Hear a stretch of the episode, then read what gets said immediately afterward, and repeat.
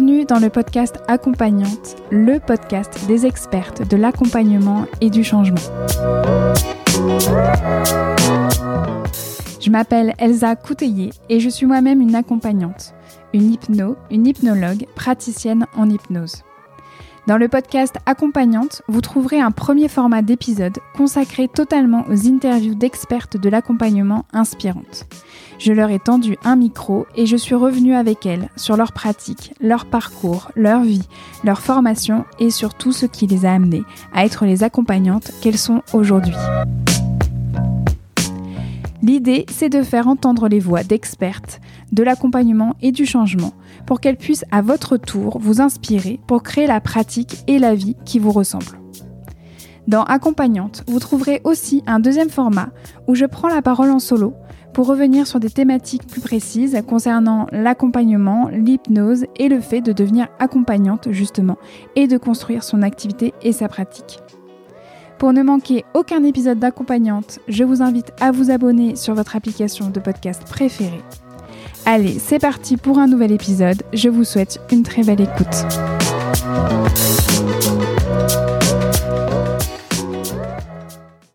Bonjour et bienvenue dans ce nouvel épisode solo d'accompagnante. Je poursuis la série audio des épisodes solo consacrés au chemin de la reconversion professionnelle vers les métiers de l'accompagnement.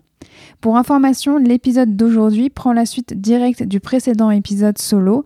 C'est quoi une école d'hypnose comme l'Arche, qui était consacrée donc à l'Arche, l'Académie pour la recherche et la connaissance en hypnose ericksonienne, l'école où je me suis formée. Dans ce précédent épisode, je revenais avec vous sur la construction du parcours pédagogique de l'Arche, le contenu de la formation, les cycles de base et les sessions de formation dites de spécialisation. J'évoquais également avec vous des éléments plus liés à la manière d'enseigner l'hypnose au sein de l'Arche et de ce que j'en pense désormais avec le recul. Je mettrai le lien de cet épisode consacré à l'Arche dans la barre d'informations disponible sur mon site internet elsacouteiller.com slash podcast. Dans l'épisode solo d'aujourd'hui, je vous raconte à présent ma formation en hypnose à l'Arche, c'est-à-dire comment, moi, Elsa Couteillé, je l'ai vécu de l'intérieur, avec le partage avec vous aujourd'hui de mes meilleurs souvenirs et de certains souvenirs plus inconfortables, on va dire. Et vous avez bien lu le titre de ce nouvel épisode solo, je l'ai nommé gaiement ma formation à Poudlarche. C'est ce qu'on appelle une boutade, un mot d'esprit fantaisiste, mais qui introduit parfaitement bien le bilan positif que je peux faire de ma formation à l'Arche. Pourquoi une telle référence à Harry Potter? D'une, parce que c'est cool et que pour toutes les personnes qui me suivent sur les réseaux sociaux et surtout sur Instagram, at Hypnose, je ne vous surprends guère en disant que cette saga m'a beaucoup marqué. C'est un euphémisme. Et de deux, parce que cette boutade guirette me vient directement d'Emmanuel Sardou, hypno incroyable et formatrice à l'Arche, que vous pouvez d'ailleurs écouter dans le tout premier épisode interview d'accompagnante. En effet, un jour j'ai posté sur mes réseaux sociaux une citation de Dumbledore. Ce ne sont pas nos capacités qui déterminent ce que nous sommes, ce sont nos choix. Citation tirée du tome Harry Potter et la Chambre des Secrets. Genre, la meuf, elle se veut inspirante et elle cite Harry Potter sur ses réseaux sociaux et même sur son site internet. Oui, oui, madame. Et d'ailleurs, ça me vaut d'être appelée et qu'on me dise Je vous ai choisi comme hypno car vous avez cité Dumbledore sur votre site et ça, ça m'a plu. Allez, cœur cœur sur la HP Family. Bref, j'avais donc partagé un jour cette citation en écrivant en légende une partie de moi attend toujours, depuis ses 11 ans, sa lettre d'admission pour Poudlard. Alors, pour la consoler, l'adulte que je suis aujourd'hui fait comme elle peut pour mettre du merveilleux, du magique dans ma vie, et donc aussi et surtout dans ma pratique d'hypno. Et Emmanuel Sardou a commenté cette publication en disant En même temps, point de suspension, t'as fait Poudlarche, non Avec un petit emoji wink wink clin d'œil. Et là, ça fait Ah dans ma tête. Mais oui, c'était ça, j'ai fait Poudlarche. Donc je vous propose aujourd'hui une sorte de voyage dans le temps magique, direction le passé, au travers de plusieurs anecdotes qui vont vous immerger sur comment s'est passée ma formation d'hypno pour moi. Cela a été un peu dur justement de conscientiser à nouveau tous les souvenirs que j'ai pu avoir de toute ma période de formation à l'Arche et surtout le plus dur ça a été ensuite de faire un choix.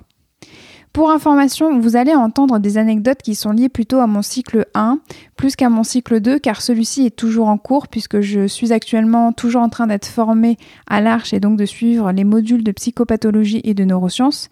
Mais il y aura tout de même 2-3 anecdotes sur ma formation en hypnose conversationnelle et en hypnoclown qui pour l'une fait partie du cycle 2 et pour l'autre est plutôt liée en fait à de la spécialisation. Pour les personnes qui ne comprennent pas les termes que je viens de mentionner comme cycle 1, cycle 2, je vous invite à stopper cet épisode et à aller écouter d'abord l'épisode solo précédent qui se nomme donc C'est quoi une école d'hypnose comme l'Arche? Vous allez voir, ce sera beaucoup plus simple à suivre pour vous. En outre, je serai ravie de lire ou d'entendre vos anecdotes à vous sur vos formations d'accompagnante, que cela soit en hypnose ou pas du tout, et que cela soit vos meilleurs souvenirs ou vos moins bons. Pour me les partager, vous pouvez m'écrire directement à hypnose@elsacouteiller.com ou m'envoyer un message vocal sur mon compte Instagram @echypnose. Et c'est parti à présent pour le voyage dans le temps, direction le passé. Mettez vos ceintures et vous, c'est parti.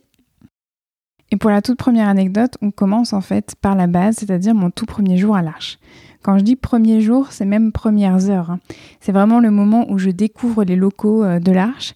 Alors j'ai envie de préciser que c'est les locaux qui ne sont pas encore ceux de la rue de Fontarabie dans le 20e. C'est les anciens locaux de l'Arche, ceux qui étaient toujours dans le 20e, mais rue de Belleville. Et il faut dire, et j'espère que Kevin Finel, le directeur de l'Arche, voilà, si Kevin tu m'écoutes, euh, bah tu te vexeras pas. Euh, les locaux de cette époque-là étaient pas vraiment sexy, surtout comparés à ceux d'aujourd'hui. Euh, mais donc je suis arrivée dans ces locaux pas très sexy, je me suis dit oh là là, mais bon bah très bien. mais voilà, j'étais aussi dans cette idée qu'il faut pas juger un, un, livre par sa couverture ou l'habit ne fait pas le moine. Donc c'est vite passé. Par contre, il y a un truc qui est pas passé tout de suite, c'est un sentiment bizarre, un peu régressé de retour à l'école parce que bah, je suis arrivée, on m'a fait signer une feuille de présence, on m'a donné un livret, on m'a dit de m'asseoir, et que déjà, en fait, quand, quand je suis arrivée, bah, il y avait déjà des groupes qui avaient l'air de se connaître, qui papotaient déjà, des gens qui avaient comme euh, une forme d'habitude, et je me suis dit, ouais, mais attends, mais c'est quoi ça? Comme si j'avais un peu loupé le premier jour de l'école et qu'il y avait déjà des gens qui avaient de l'avance sur moi. Et euh, voilà, donc vraiment un sentiment pas très confortable, on va dire. Jusqu'au discours d'accueil de Kevin Finel, justement, où là j'ai eu un sentiment incroyable de euh, soulagement, où il y a vraiment tout mon corps, et j'avais dire vraiment toute, euh, voilà, tout, tout, ouais, tout moi, tout mon esprit, toute mon identité. voilà, il y a, eu comme une harmonie intérieure où il y a vraiment ce sentiment de c'est bon, je crois que c'est bon, on est à la maison, quoi. Alors, je comprenais pas tout, et même les, les jours d'après, j'ai pas vraiment tout compris. Et euh, je sentais qu'il y avait un, encore un long chemin à faire, mais vraiment ce sentiment-là, il m'a jamais lâché, et même encore aujourd'hui c'est le cas. Mais c'est vraiment un sentiment de euh, yatta. Euh, alors yatta, c'est une expression en japonais qui veut dire ouais c'est bon, c'est fait, j'ai réussi quoi, c'est ça y est, c'est validé quoi. voilà, c'est cette, cette notion voilà, c'est bon, ça y est, j'ai trouvé mon chemin quoi. La deuxième anecdote que j'ai envie de partager avec vous, c'est un souvenir qui rejoint ce sentiment de bah ok, je comprends pas tout et j'ai encore un long chemin à faire parce que c'est euh, une pause à café à l'Arche. Bah, voilà, il y a souvent euh, au minimum euh, une pause de matin, une pause d'après-midi ou voilà, pause pipi, bah, café, gâteau, gâteau, très très important les gâteaux. Mais en gros, voilà, moment où un peu on, souffle, on, échange, voilà, comment on a vécu les derniers exercices, comment on a ressenti la démo, où est-ce qu'on en est. Et euh, justement, euh, c'était, je crois que c'était le premier jour ou même le deuxième, enfin très très proche du tout début en fait de mes premiers pas en fait à l'Arche, où euh, je discute justement à une pause café avec un stagiaire qui est en retour. Alors, pour les personnes qui n'auraient pas écouté l'épisode justement consacré en fait à l'Arche, ce qu'on appelle les personnes en retour, c'est des personnes qui ont déjà été certifiées par l'Arche, mais qui refont pour la deuxième fois gratuitement tous les modules de la formation. C'est comme une énorme piqûre de rappel qui est mise à disposition de l'Arche puisque ça fait partie vraiment de la politique de l'Arche, d'offrir gratuitement la possibilité de refaire dans son intégralité la formation. Et donc là, ce stagiaire-là, euh, bah, c'était son, retour. Et on discute. Et, euh, là, j'entends en fait euh, qu'il commence à me raconter un peu ce que je vais pouvoir découvrir sur les autres semaines. Et il me fait une bande-annonce de dingue. Il me dit non, mais je t'en dis pas trop. De toute façon, tu vas voir à ton rythme, tu vas découvrir ça.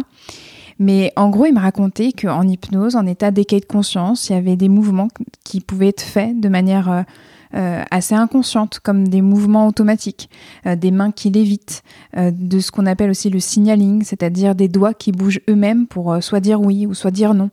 Voilà, il commence à raconter ça de manière absolument normale, genre voilà, c'est la norme.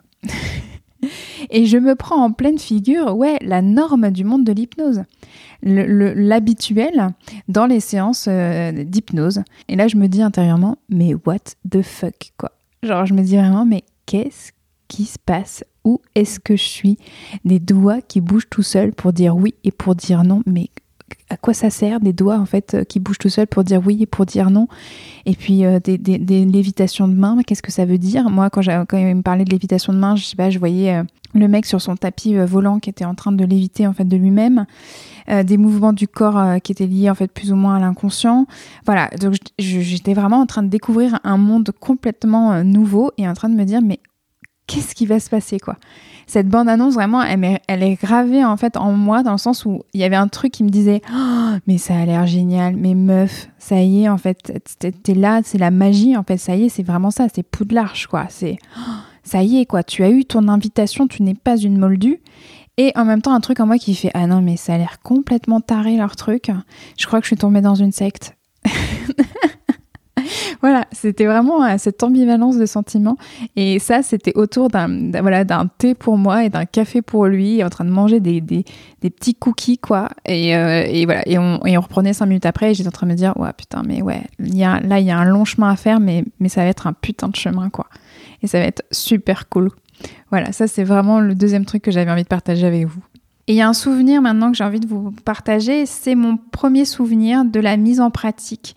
Alors c'est je ne sais pas si concrètement c'est la première fois où j'ai vraiment accompagné avec l'hypnose, mais ça reste quand même pour moi euh, gravé comme ça. C'est pour moi la première fois où vraiment j'ai co-créé avec la personne qui était accompagnée, donc le sujet, euh, vraiment un état décalé de conscience. Et ça passe par l'induction, par souvenir hypnotique. C'est l'une des inductions, l'une des mises en transe, on va dire, qui euh, est présentée lors des tout premiers jours du technicien 1 à l'Arche.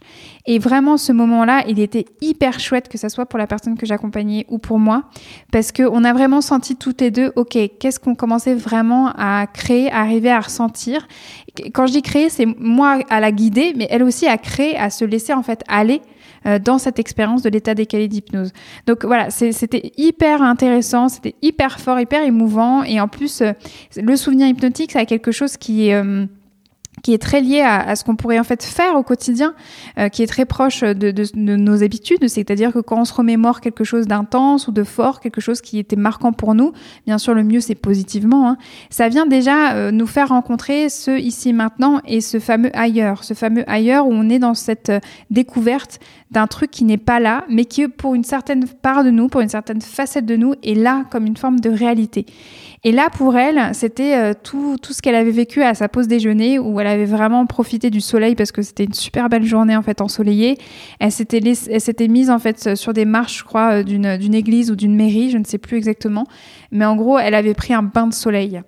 Et toute l'induction, ça avait été en fait cette connexion avec le soleil, avec la chaleur et euh, vraiment cette position du corps qui était allongé, qui était en train de se laisser en fait nourrir, se laisser en fait complètement immerger par la lumière. Et je voyais en fait vraiment son corps se détendre et se s'imbiber, se, se saouler, mais dans un, dans voilà quelque chose de saoul mais positif de ce soleil. Et c'était hyper beau. Et là, je crois que je suis tombée amoureuse de l'hypnose quoi à ce moment-là. Et à présent, j'ai envie de vous parler d'un autre jalon hyper important qui est arrivé assez vite aussi euh, dans mes premiers pas à l'arche. C'est le jour où j'ai compris la synchro.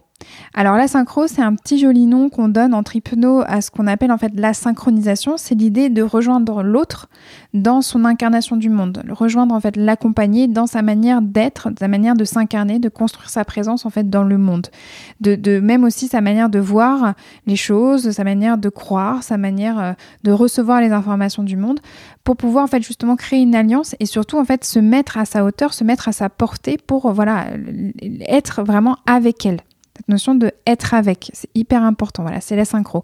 Alors bien sûr, la synchro, hein, c'est quelque chose qui est fluctuant. Euh, c'est quelque chose aussi euh, qui est très connecté à une autre euh, notion hyper importante, c'est le leading, c'est la capacité aussi à guider. Et souvent, on rejoint l'autre. C'est comme une sorte de guide de haute montagne. Il va vous guider en étant avec vous. Il va à, vos côtés. Donc, il faut d'abord en fait qu'il vienne vous donner rendez-vous. Et donc, c'est un premier point de départ. C'est ça la synchro. En fait, c'est la base de l'accompagnement. En tout cas, en hypnose. Et euh, quand je dis qu'il y a ce jalon où j'ai compris ce que c'était la synchro, c'est un peu faux ce que je dis. Ce que je veux plutôt en fait, vous transmettre, c'est cette idée qu'à ce moment-là, à un moment donné, j'ai compris que la synchro, ben, c'est un truc que je faisais déjà et que je faisais en fait même depuis très très très très longtemps.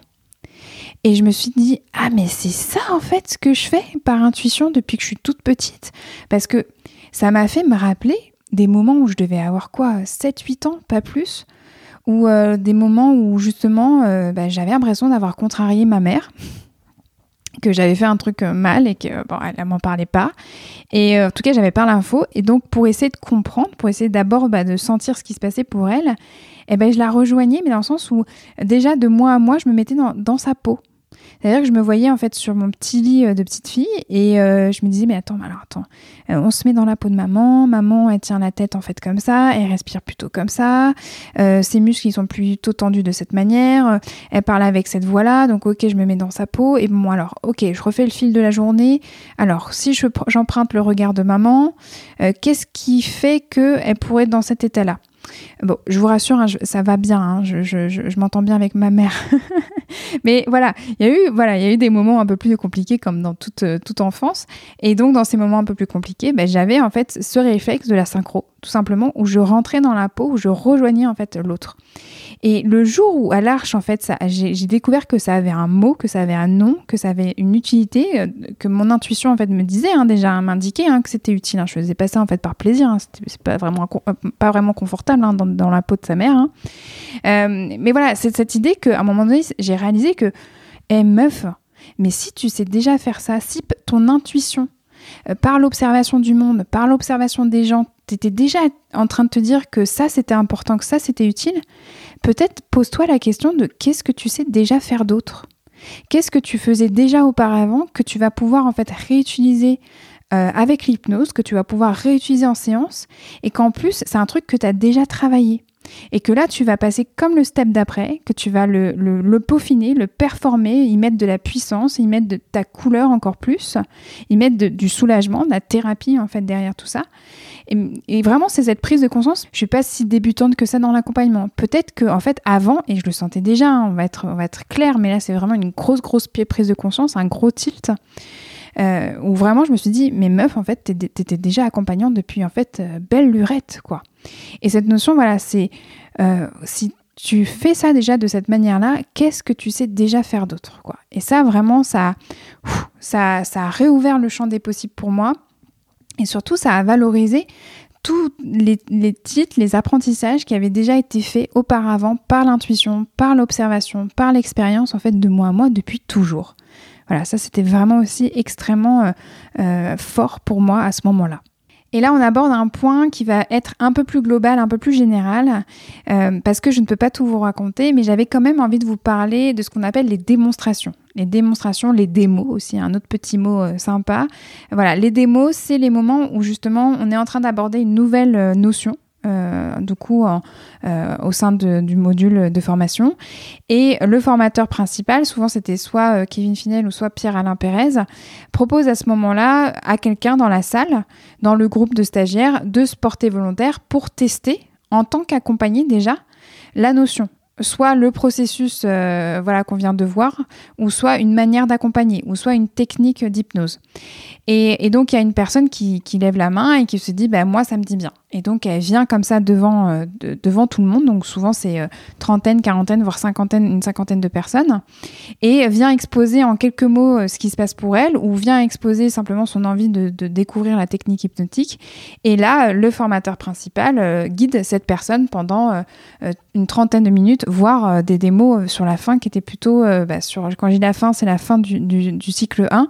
Donc là, on est vraiment parfois sur carrément le praticien, où il y a des démos qui sont beaucoup plus dense où on va vraiment vers peut-être même une heure, voire plus, quoi, quand il y a, quand y a besoin.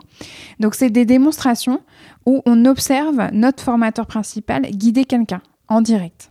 Et je peux vous dire que je n'ai même pas assez de doigts sur mon corps pour compter le nombre de fois où j'ai pleuré, où j'ai chialé, d'émerveillement, de beauté, d'empathie, euh, de tendresse, de, ouais, vraiment de, de waouh, de, magie quand j'ai pu voir en fait ces démonstrations-là. Et à chaque fois, c'était des moments en fait incroyables où je me suis dit, voilà, où ça venait, comme je vous disais tout à l'heure, euh, renforcer ce truc, mais ouais, je suis à la maison, yata, j'ai trouvé mon, mon truc. Et puis cette notion de putain, mais l'humain est beau, quoi, les gars, quoi. L'humain est beau. J'aurais pu hurler comme ça en fait en sortant à chaque fois euh, de ma journée à l'arche. Putain, mais en fait il y a de l'espoir quoi. L'humanité est magnifique. Le cerveau, les processus inconscients, l'humain, il y a une beauté, il y a une richesse, il y a une multiplicité d'êtres quoi. Mais vive la vie quoi. C'était vraiment ce sentiment là à chaque fois qui me qui me prenait le cœur quoi. Et j'ai tellement chialé, j'ai tellement pleuré. Alors bon, ok, vous le savez, hein, je suis euh, voilà ce qu'on appelle une personnalité plutôt hypersensible, mais bon, j'étais pas la seule quoi dans la salle quoi. Euh, vous pouviez entendre les paquets de mouchoirs qui étaient sortis discrètement du sac, les petits euh, les petits mouchages comme ça qui essayent d'être discrets mais pas du tout. voilà les larmes qui coulent sur votre voisin d'à côté, les respirations qui qui allaitent parce que les gens vivaient en fait ce truc-là avec la personne et, et, on découvre en fait le pouvoir de la résilience, la beauté, de, voilà, comme je disais, de, l'humain, quoi, dans, sa capacité à se métamorphoser, à se transformer.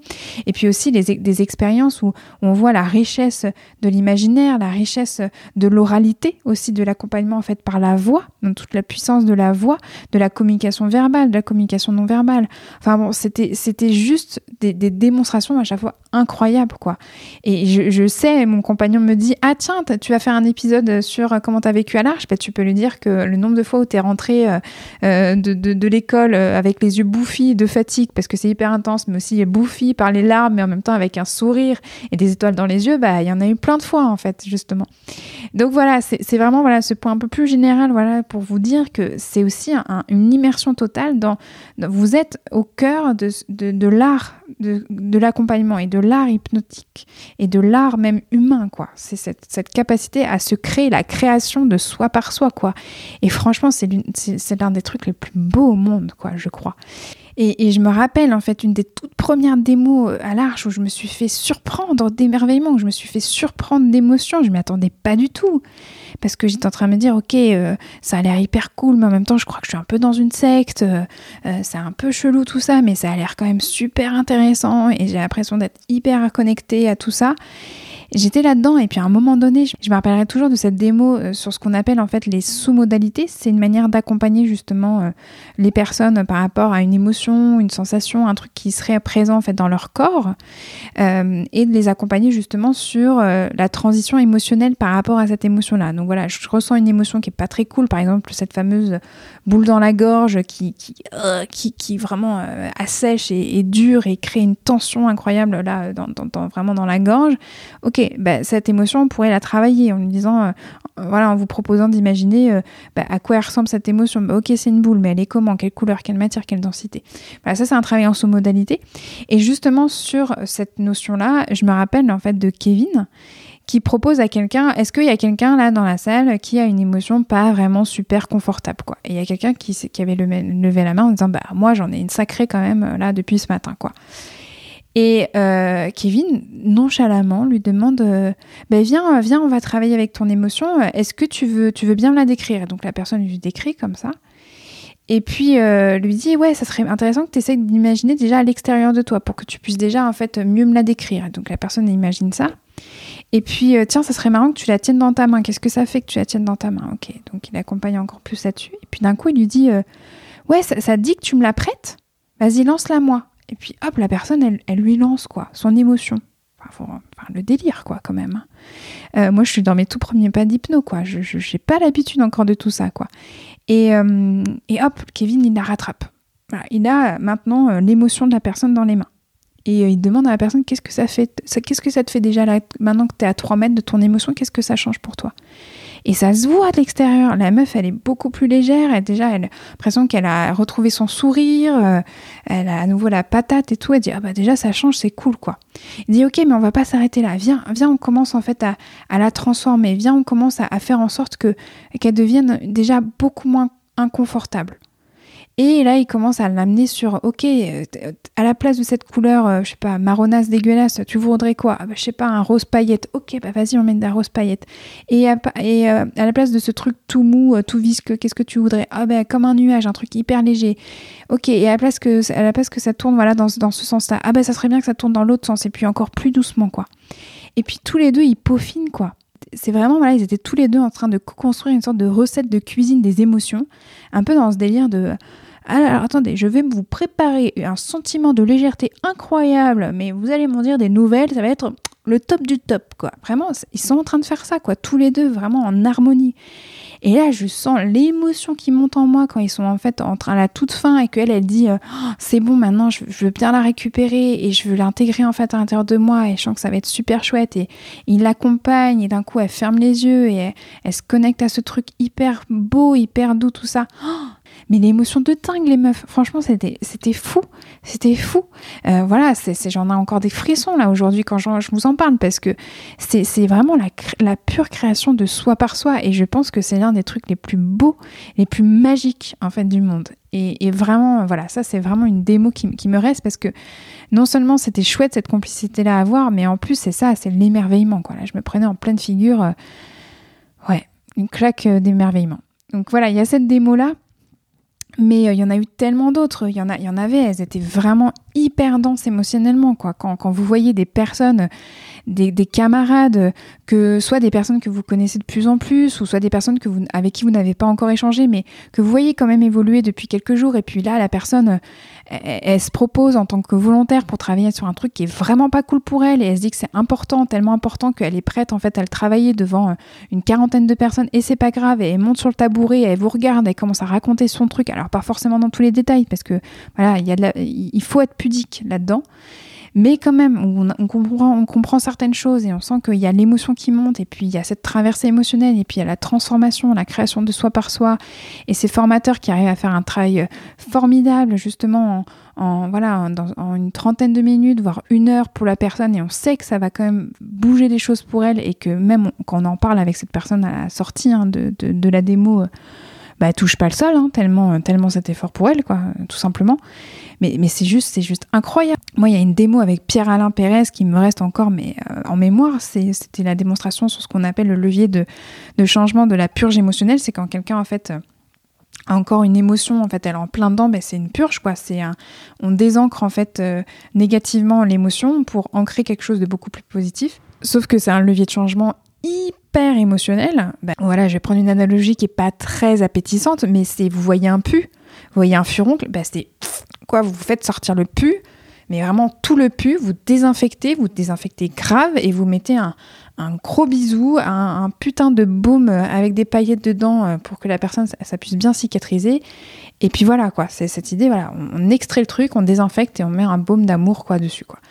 Et, euh, et, voilà, moi je me rappelle toujours de, de, ce moment où il y a Pierre Alain en fait qui commence à préparer la personne. Elle, la première étape en fait c'est connexion à vraiment euh, euh, plein de couches de super émotions, de super sentiments, de ah ouais là je kiffe, la personne elle est presque en train de planer de bonheur, quoi, tellement c'est cool. Mais sauf que vous préparez en fait de la puissance positive, on va dire, pour la, pour la mettre en fait sur le pu, quoi. C'est vous préparer en fait finalement le baume à paillettes, là, le truc plein d'amour avec le bisou magique. C'est un truc puissance 1000 de positif. Et puis ça, quand c'est bien, bien, bien en température, eh ben pam, quoi, vous le balancez sur le pub pour faire sortir le truc. Moi, souvent, je prends, je prends l'analogie d'un. Bon, je vais revenir à Harry Potter, hein, la base. Euh, mais vous savez, quand, Harry Potter apprend euh, bah, le expecto patronum, il crée son patronus. Il crée son patronus pour faire partir les détraqueurs. Mais le patronus, il se connecte à un souvenir très, très, très, très heureux pour faire partir la noirceur. Et ben, c'est exactement ça. Et donc Pierre Alain, il est en train de préparer le patronus en fait de la personne, l'ancrage hyper positif.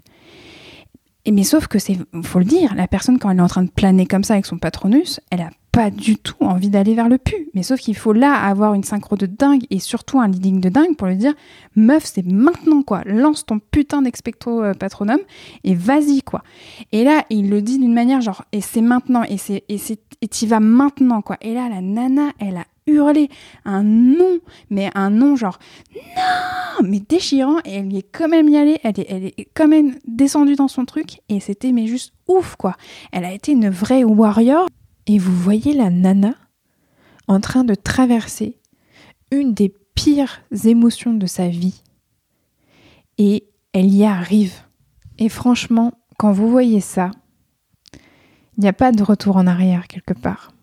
Vous êtes persuadé à tout jamais de la force de la résilience, de la force de l'humain dans sa capacité à se réparer, à se guérir, à avancer. C'est vraiment là, vraiment, c'était ce genre de démo qu'on avait tous les jours, en fait, à l'arche.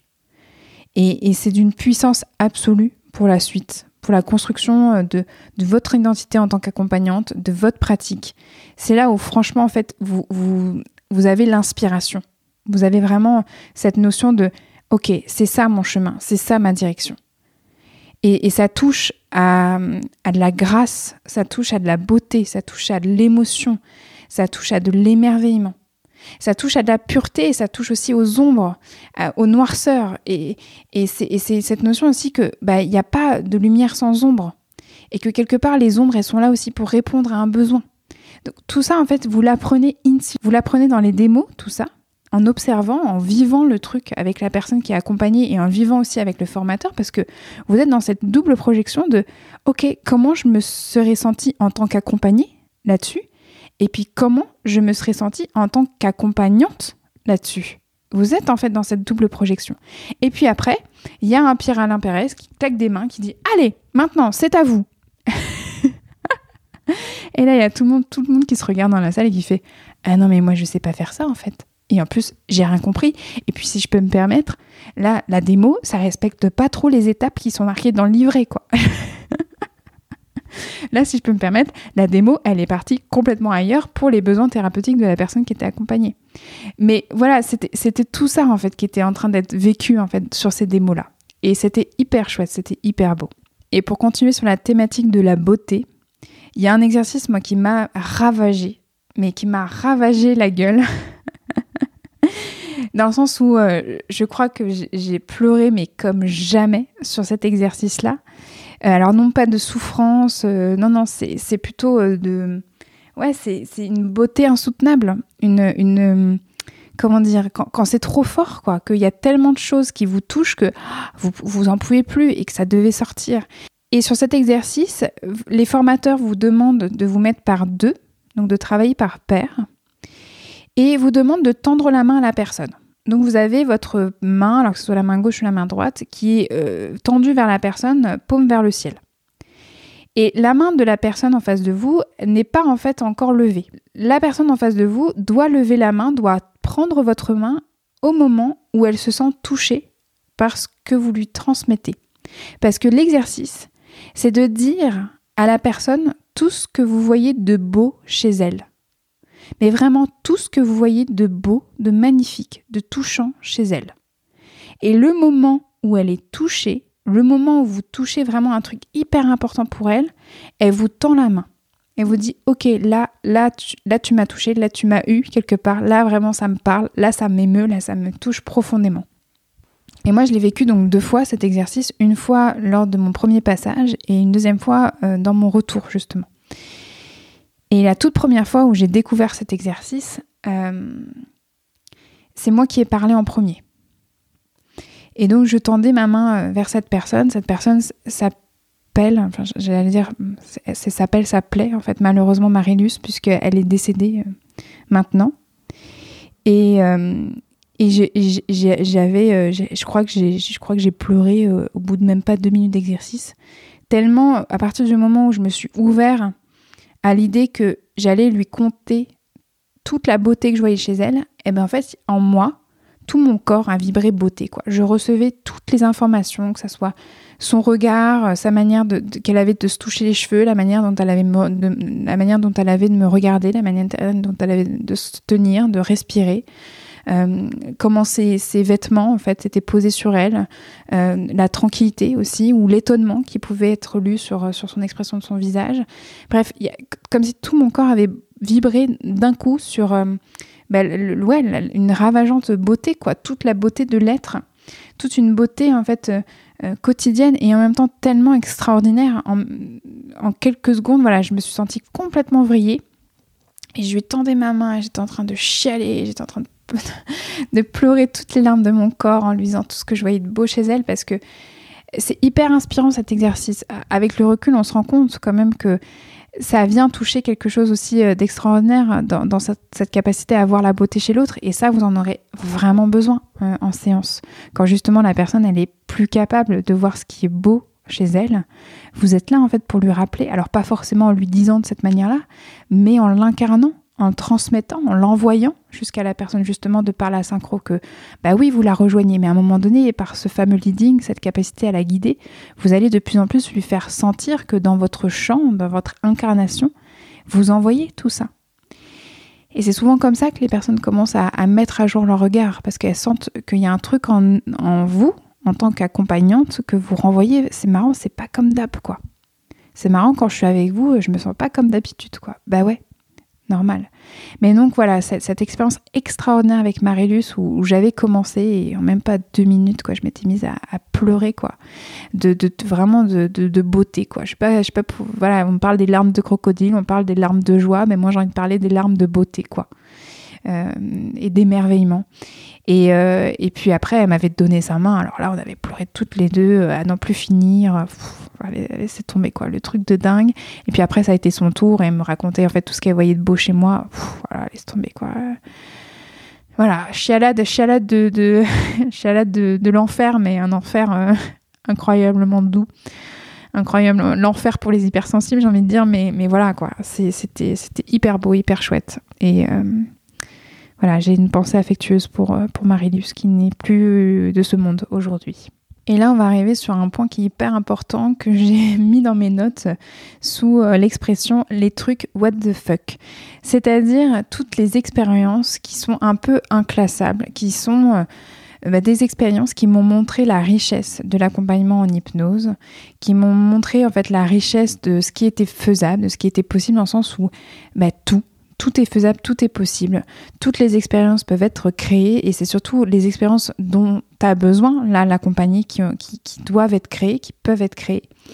Et, par exemple, euh, euh, voilà, j'ai emmené quelqu'un danser euh, sur la Lune. C'est quand même fou. la personne avait vraiment l'impression, la sensation de danser sur, même pas sur la Lune, sur un lac, sur la Lune. Et, c'était, mais c'était merveilleux. Ça rejoint ce que je vous disais plutôt sur, sur les démonstrations. Mais à un moment donné, vous arrivez à, en formation à vous aussi transporter, accompagner la personne dans cette création d'une expérience extraordinaire qui sort de l'ordinaire, qui vient justement euh, résoudre euh, un besoin chez elle, euh, que ça soit par rapport en fait à la création d'un état d'équilibre de conscience ou ça soit même bah, par rapport à, la symbolique qu'elle est en train de traverser. Là, c'était vraiment une expérience hyper chouette. C'était incroyable de la voir comme ça danser sur un lac sur la lune. je, voilà, je sais que jamais moi j'irai sur la Lune, mais en même temps, il y a une facette de moi qui était vraiment. Je sais qu'il y a une facette de moi qui a été astronaute et qui a fait un sacré voyage et qui en plus a vu en fait quelqu'un danser avec une magnifique chorégraphie sur un lac sur la lune. Ça voilà, c'est un des trucs what the fuck qui se passe aussi à l'arche, mais qui se passe aussi en séance. Mais quand vous découvrez ça, c'est tout un monde incroyable de magie qui s'ouvre. Après, autre expérience de what the fuck, c'est euh, l'idée que j'ai fait le tigre. Alors, c'est quoi J'ai fait le tigre. Ben, à un moment donné, à l'arche, pour vous faire sentir euh, cette incarnation dont vous avez besoin en tant qu'accompagnante, parfois qui va chercher euh, la force, qui va chercher euh, la présence, qui va chercher quelque chose, voilà, qui, qui, est très très très très incarné, mais dans un truc, voilà voilà, c'est une accompagnante qui peut mettre un coup de griffe s'il y a besoin, ou qui peut protéger, qui peut euh, venir vraiment euh, englober la personne et protéger en fait justement euh, la personne qu'elle accompagne par rapport à, un traumatisme. Bah, il faut savoir faire le tigre, il faut savoir en fait connecter avec cette capacité à pouvoir voilà incarner une force qui vient en fait protéger, qui vient, aussi créer à nouveau voilà du leading. Voilà, c'est quelque chose de bah, voilà, j'incarne un tigre, un tigre voilà, c'est ça pas de l'herbe quoi. C'est non, on y va quoi. C'est un c'est un prédateur, c'est un animal voilà, qui est pas du tout anodin. Donc voilà, c'est comment en fait aussi on fait des trucs comme ça. Et quand je dis que j'ai fait le tigre, ben, c'est que il y a une personne qui m'a accompagnée, qui m'a permis en fait de, de créer un état d'écaille de conscience. Et pendant quelques instants, j'étais au sol, à quatre pattes, et j'étais en train d'être une tigresse, quoi, d'être une putain de tigresse. Et il faut dire quand même à ce moment-là, enfin, quand je l'ai fait la première fois, c'était pas le cas, mais quand j'ai fait cet exercice à nouveau, euh, quand j'étais dans mon retour, j'étais enceinte de cinq mois. donc c'était une sacrée tigresse qui était euh, bah, elle aussi enceinte. Et donc j'incarnais en fait ça, quoi. J'ai vraiment senti euh, euh, mes pattes, mes griffes, le fait que j'étais avec mes petits, que je m'abreuvais en fait, voilà, au niveau de l'eau, et que j'étais en train de, après, après un bon truc de chasse, en train de me, me prélasser au soleil, quoi. Donc c'est voilà, c'est des, expériences en fait que, que vous allez vivre hein, pour toutes les personnes en fait qui, sont, qui sont inscrites à l'Arche ou pour toutes les personnes qui ont fait l'Arche ou qui ont fait d'autres écoles d'hypnose. Ouais, je pense que ça vous parle quand je vous dis ça. C'est des expériences qui vous sortent en fait de l'ordinaire, qui vous sortent de vos habitudes, qui, vous surprennent en fait même aussi sur vous et qui vous apprennent des trucs énormément importants en fait sur, sur votre manière aussi euh, que vous pourriez avoir à vous laisser guider, à vous laisser transporter euh, par cet outil euh, que vous êtes en train d'apprendre. Donc ouais, voilà, j'ai fait le tigre alors que j'étais enceinte de 5 mois. Euh, mais il y avait aussi euh, des expériences où euh, aussi je me rappelle très bien de quelqu'un voilà qui était à un moment donné en pleine transe, en train de, vriller, en train de me dire mais là, euh, mais là j'ai des chaînes, là je me sens pas bien, j'ai les bras de plus en plus euh, lourds, euh, là, là ça va pas, là ça va pas, ça va pas. Et puis d'un coup, l'intuition de dire ok, on se lève, on se met debout, ok là s'il y avait un geste, un geste que tu pouvais faire pour faire en sorte de te libérer de tes chaînes, qu'est-ce que ça serait? Et puis avec cette incarnation, bah voilà, une tigre, hein, voilà, j'étais, j'étais une tigresse à ce moment-là, hein, sans le savoir. Mais vraiment de, dire à la personne ok, on, teste au moins un truc, vas-y, un mouvement qui te permet en fait de déjà en fait trouver quelque chose qui te permette de te libérer de ce, truc-là. Puis la personne elle commence à faire un mouvement de ses bras et, et puis d'un coup, paf, il y a un gros soulagement qui arrive. Ben ouais, là, c'est franchement, c'est des expériences que vous oubliez pas, quoi. C'est la personne, elle, était vraiment en train de sentir qu'il y avait un poids de chaîne qui était sur ses bras et qu'elle sentait qu'elle allait complètement en fait partir dans un truc qui était pas du tout confortable et que là vous n'avez pas le choix c'est vous êtes la seule personne en fait qui pouvait l'aider en formation. Alors vous n'êtes pas encore certifié parce que les formateurs, ben, ils sont pas là pour le moment, ils sont pas autour de vous, là, ils sont occupés en fait ailleurs. Et donc c'est à vous d'aider en fait la personne à trouver une ressource pour se libérer de ce qu'elle est en train de vivre à ce moment-là. Donc c'est pour vous dire aussi, ça ouvre un truc hyper important, c'est que euh, la formation à l'arche, elle, vient déjà travailler votre instrument intérieure. Elle vient déjà travailler en fait votre incarnation de qui vous êtes en tant qu'accompagnante, mais qui vous êtes en tant qu'accompagnée, mais aussi avant tout, c'est qui vous êtes en tant que personne. Donc certes, c'est pas fait en fait la formation pour pouvoir avoir un levier thérapeutique et pouvoir voilà avoir un suivi thérapeutique. C'est pas du tout ça. Hein. Kevin Finel en début de, de formation, il est très clair là-dessus. Il dit c'est super de se faire accompagner, mais c'est pas le lieu, c'est pas ici. Donc c'est à côté de votre formation que vous devez en fait vous faire accompagner. Ici, vous travaillez quand même sur des trucs qui sont importants pour vous et qui sont, bah, qui sont là, quoi. Mais tous les trucs qui sont trop lourds, trop gros, bah, vous, les, vous attendez en fait d'être vraiment en séance, quoi, euh, pour que la personne vous accompagne vraiment. Donc en séance dans un cabinet à l'extérieur de la formation. Mais même quand on dit ça, et puis c'est souvent ce qu'on ce qu'on se dit entre stagiaires, c'est que ah bah, j'avais pris un truc tout bête, je pensais pas euh, tomber là-dessus quoi. Bah, j'avais pris un truc euh, tout con, tout tout tout stupide, tout truc bébête, voilà. Euh, et en fait, je tombe sur un, sur un énorme truc, un, traumatisme où, où, on ne sait pas, en fait, ou même parfois, on ne sait même pas ce qui se passe pour la personne, mais ça se déroule comme ça. Donc, cette idée que, ouais, c'est what the fuck un peu, quoi. Mais c'est d'une beauté, c'est d'une richesse, en fait, incroyable. C'est là, en fait, il y a tout l'enjeu de euh, qui euh, je suis en train d'incarner pour l'autre, mais qui j'incarne moi-même, en fait, pour moi. Dans le sens où quand en fait on est sujet, quand on est aussi accompagné, parce qu'on apprend beaucoup aussi dans cette posture d'accompagner. Et c'est pour ça que les formations à l'arche, elles sont, elles sont euh, liées en fait à trois postures différentes. C'est que souvent, les exercices sont faits par groupe de trois, où il y a un sujet, donc c'est la personne qui est accompagnée, il y a ce qu'on appelle l'opérateur ou l'opératrice, donc c'est la personne qui accompagne, qui guide l'expérience, et vous avez un observateur ou une observatrice. Dans ces trois postures-là, vous apprenez tout le temps. Elles sont utiles, tout aussi utiles les unes que les autres. Vous apprenez autant quand vous êtes accompagné, vous apprenez autant quand vous, vous êtes en fait euh, bah, opératrice, et vous apprenez autant quand vous êtes observatrice. C'est juste incroyable ce triptyque-là. Donc voilà, c'est voilà, des, trucs what the fuck qui, arrivent tous les jours. Et il y en a vraiment une, une expérience, voilà, moi qui, qui me touche encore aujourd'hui, où vraiment là, euh, là je me suis dit, ok, c'est bon, je, c'est ça que je veux faire comme métier, quoi. C'est vraiment ça. Ça, cette expérience-là, elle a validé le truc, je veux faire ça tous les jours.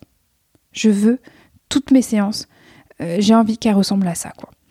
Et cette séance-là que j'ai vécue, donc c'est une séance que j'ai vécue en tant qu'opératrice, où j'accompagnais euh, du coup un, camarade, un stagiaire qui s'appelle Maxence. Donc Maxence, si tu passes par là, je te salue. Et il y avait euh, une, observatrice. C'était Pascal d'ailleurs. Pascal, si tu te reconnais. Et Maxence, voilà, est sur une thématique de je crois, je pense ça remonte à loin, donc je vais un peu bafouiller, mais c'était sur quelque chose prendre sa place, s'incarner, dire les choses, vivre les émotions.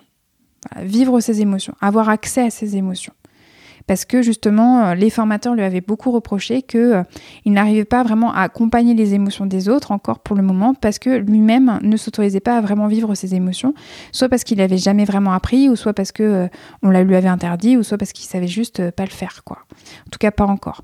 Et donc il travaillait en fait depuis plusieurs jours sur, sur cette thématique là, et donc arrive une séance avec moi en formation et donc on commence à travailler là-dessus et, euh, on commence à travailler debout, euh, donc euh, création d'état d'équilibre de conscience. Et puis à un moment donné, là, le visage de Maxence, il commence en fait à se modifier, vraiment une expression inconfortable, presque de douleur. Et là, je lui dis, mais qu'est-ce qui se passe pour toi? Et là, il me dit, bah, j'arrive plus à. Enfin, il me le disait même pas comme ça, il me disait comme ça, j'arrive plus à bouger ma mâchoire, j'ai un truc là sur ma mâchoire, c'est pas possible, je me sens pas bien, là, j'arrive plus à articuler, j'arrive plus à parler. Et en fait, il est en train de me décrire qu'il avait comme en fait un, énorme poids sur tout son bas de visage qui venait figer finalement euh, toute sa mâchoire et qui euh, lui rendait euh, impossible euh, une communication plus claire que ça, et puis qui commençait, à sentir que la lourdeur descendait aussi dans les épaules, commençait à complètement l'anesthésier, et que ça commençait un peu à, partir en vrille. Quoi. Et là, je sais que, pareil, en mode tigresse, j'y suis allée à fond et j'ai commencé à me dire, ok, qu'est-ce qu'on fait là à partir de ce moment-là? Comment en fait on, va pouvoir créer quelque chose en fait où tu vas pouvoir te libérer de ça? Et on commence à, à travailler en fait ensemble. Et là, il me dit, je crois que je crois qu'il faut que je crie. Donc il me dit comme ça, je crois que, je crois que il faut que je crie, j'ai envie de crier là, je, je, sens qu'il y a un truc qui monte, il faut que ça sorte. Et je lui dis, bah vas-y, crie, vas-y. Et elle dit, non, mais il y a les autres, je peux pas, là, c'est pas possible. Et puis en même temps, ça, ça vient, ça vient. Je dis, mais vas-y, mais vas-y. Je commence à hurler à hurler alors qu'on est dans une pièce où euh, vous avez, euh, bah, je sais pas, une quinzaine de groupes autour de vous.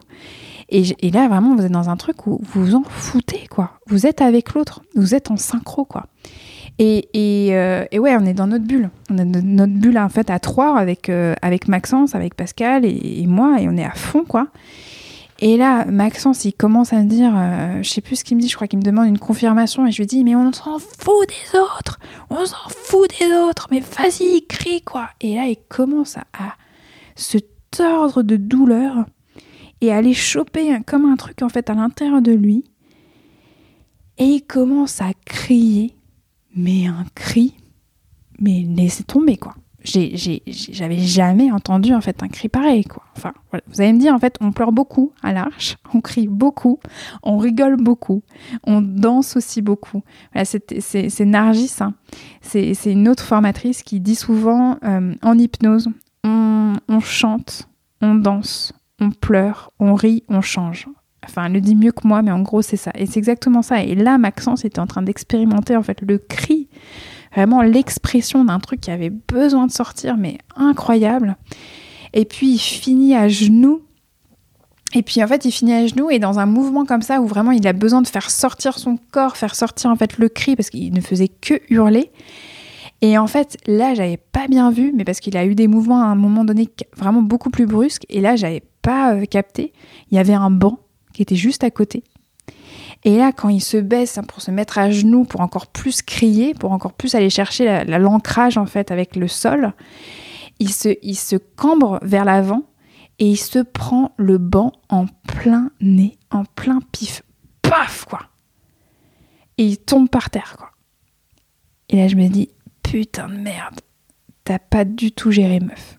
Et en même temps, il me dit, waouh, je sens que je me suis pris un truc là. Je dis, ouais, ouais, tu t'es pris le banc quoi. Je lui dis, ça va? Il me dit, ouais. Et puis d'un coup, il dit, attends. Et puis il se remet dans le truc en deux secondes il dit, ok, je continue. Et il continue en fait, il se met dans la position, il continue en fait à avoir accès à son émotion. Enfin, enfin, il touche de près en fait euh, ce qu'il avait besoin de ressentir depuis euh, des jours et des jours. Et ça continue à sortir. Et puis d'un coup, en fait, je continue à le guider pour ben là qu'à un moment donné, ben voilà, on va aussi calmer le jeu. À un moment donné, c'est comme si en fait, voilà, il y a un cri qui va pouvoir en fait se faire comme un, comme, comme une sorte de métamorphose où c'est un cri, ok, avant d'impuissance ou de douleur ou de souffrance. Je dis, que sais-je, je ne sais pas ce qui se passe là pour toi. Mais ce cri-là, en fait, il va s'apaiser de plus en plus. Parce qu'à un moment donné, le truc qui avait besoin de sortir, le truc qui avait besoin de s'exprimer, ça sera bon, ça sera fait. Et à un moment donné, le cri va pouvoir en fait se modifier et venir en fait comme un cri de nourrisson. Comme quand en fait un, bébé prend sa première bouffée d'air quand il naît dans ce monde-là. Et ça va être un peu en fait ce que je te propose, une sorte de renaissance, quelque chose où tu vas prendre en fait ton, voilà, ta première bouffée d'air là, comme si tu étais en train de renaître. Et qu'il y aurait un cri, un cri, mais un cri de nourrisson, un cri de bébé qui va comme, voilà, pouvoir être accueilli autrement. Et je veux dire, voilà, comme quand on dit un nourrisson, genre, c'est bon, je suis là, je suis là, tout va bien. Et, et, voilà, ça c'était extrêmement beau, extrêmement fort. Et je me souviens que quand on était euh, en, en, plein dans, dans, voilà, dans, dans le, dans voilà, dans l'œil du cyclone de son émotion, qu'il criait tout ça, je sais, parce que je l'ai vu de mon, de, mon, de mon œil gauche, je me rappelle encore, il s'était mis sur la gauche, vraiment je l'ai vu en fait de mon coin d'œil gauche, j'ai vu Kevin, j'ai vu Kevin Finel rappliquer en mode euh, mais qu'est-ce qu'elle fout? Qu'est-ce qu'elle lui fait vivre? Qu'est-ce qui se passe? Et il s'était mis assis pour pas nous gêner, mais quand même pour surveiller ce qui était en train d'être fait. Et puis je le voyais du coin gauche au moment où justement bah, ça s'apaisait, où vraiment il était accompagné, voilà, Maxence était accompagné à bon port, son émotion était accompagnée en fait jusqu'au bout à bon port. Et je voyais Kevin qui était comme ça en train de hocher la tête, en mode avec une petite moue, genre Ah ouais, bien, bien, bien. Et là, je peux vous dire, là, c'est de la jouissance intérieure. Parce que c'est de la jouissance pour la personne en fait que vous accompagnez, parce que vous dites Putain, là, le truc qu'il a vécu, c'est un truc de ouf et je sens que ça va être hyper en fait important pour lui par la suite. Et c'est tout simplement magnifique et beau, rien que de le voir en fait créer cette métamorphose en fait pour lui. Et puis du coin de l'œil d'avoir la validation comme ça silencieuse, juste gestuelle par Kevin en mode ok. Et il m'a rien dit. Il a juste fait un grand signe de tête genre ok. Et puis il est parti. En mode ok, la meuf elle gère. Je la laisse continuer, je la laisse poursuivre. Et on avait conclu la séance, euh, j'ai fait mon feedback avec Pascal, Maxence est parti prendre l'air. Et puis une fois que j'avais terminé mon feedback avec euh, Pascal, parce que les observateurs et les observatrices sont là pour vous donner en fait un feedback suite à votre euh, accompagnement. Et là, je vois un Pierre-Alain Pérez qui arrive vers moi avec les, les bras grands ouverts et qui me dit comme ça avec un énorme sourire, alors, alors qu'est-ce que ça fait de faire notre métier? Alors qu'est-ce que ça fait d'être hypno? Mais là, mais c'est juste, euh, c'est juste tellement savoureux ce moment-là. C'est un moment hyper précieux. C'est un souvenir magique pour moi d'avoir non seulement la validation de Kevin et puis dans la foulée la validation de Pierre Alain. Mais c'est ouf. Et puis ce truc de alors ça te fait quoi de faire notre métier? Ben po po po po c'est c'est mais mais genre genre demande quoi. C'est ça être hypno mais mais oui. Mais mais mais mais tellement mais merci mais merci mais oui quoi en fait. Et voilà, c'est c'est voilà je sais pas comment conclure ce truc là mais voilà c'est ça c'est c'est la beauté de ce métier là la beauté de cet outil la beauté de l'humain à nouveau quoi je voilà je, vous pouvez entendre ma passion je, je voilà c'est mon marronnier je radote je suis désolée mais c'est ça c'est la création de soi par soi et, et c'est tellement émouvant voilà, donc ça c'est une magnifique séance que j'ai pu avoir avec Maxence et vraiment un grand, grand, grand merci à Maxence hein, pour la confiance qu'il avait pu me donner euh, sur cette séance-là. Moi, ça a vraiment marqué mon parcours et ça m'a vraiment donné le goût. Euh, déjà, je l'avais déjà, mais vraiment le goût de, voilà, c'est ça, c'est ces séances-là en fait que j'ai envie de faire, ces ces séances-là en fait que j'ai envie de proposer aux gens que j'accompagne. Et il y a une autre séance que j'avais pu faire qui était euh, une séance avec, une, autre stagiaire, Isabelle, qui était en retour. Donc elle savait déjà euh, ce qu'on allait faire. Donc elle m'avait laissé commencer en premier.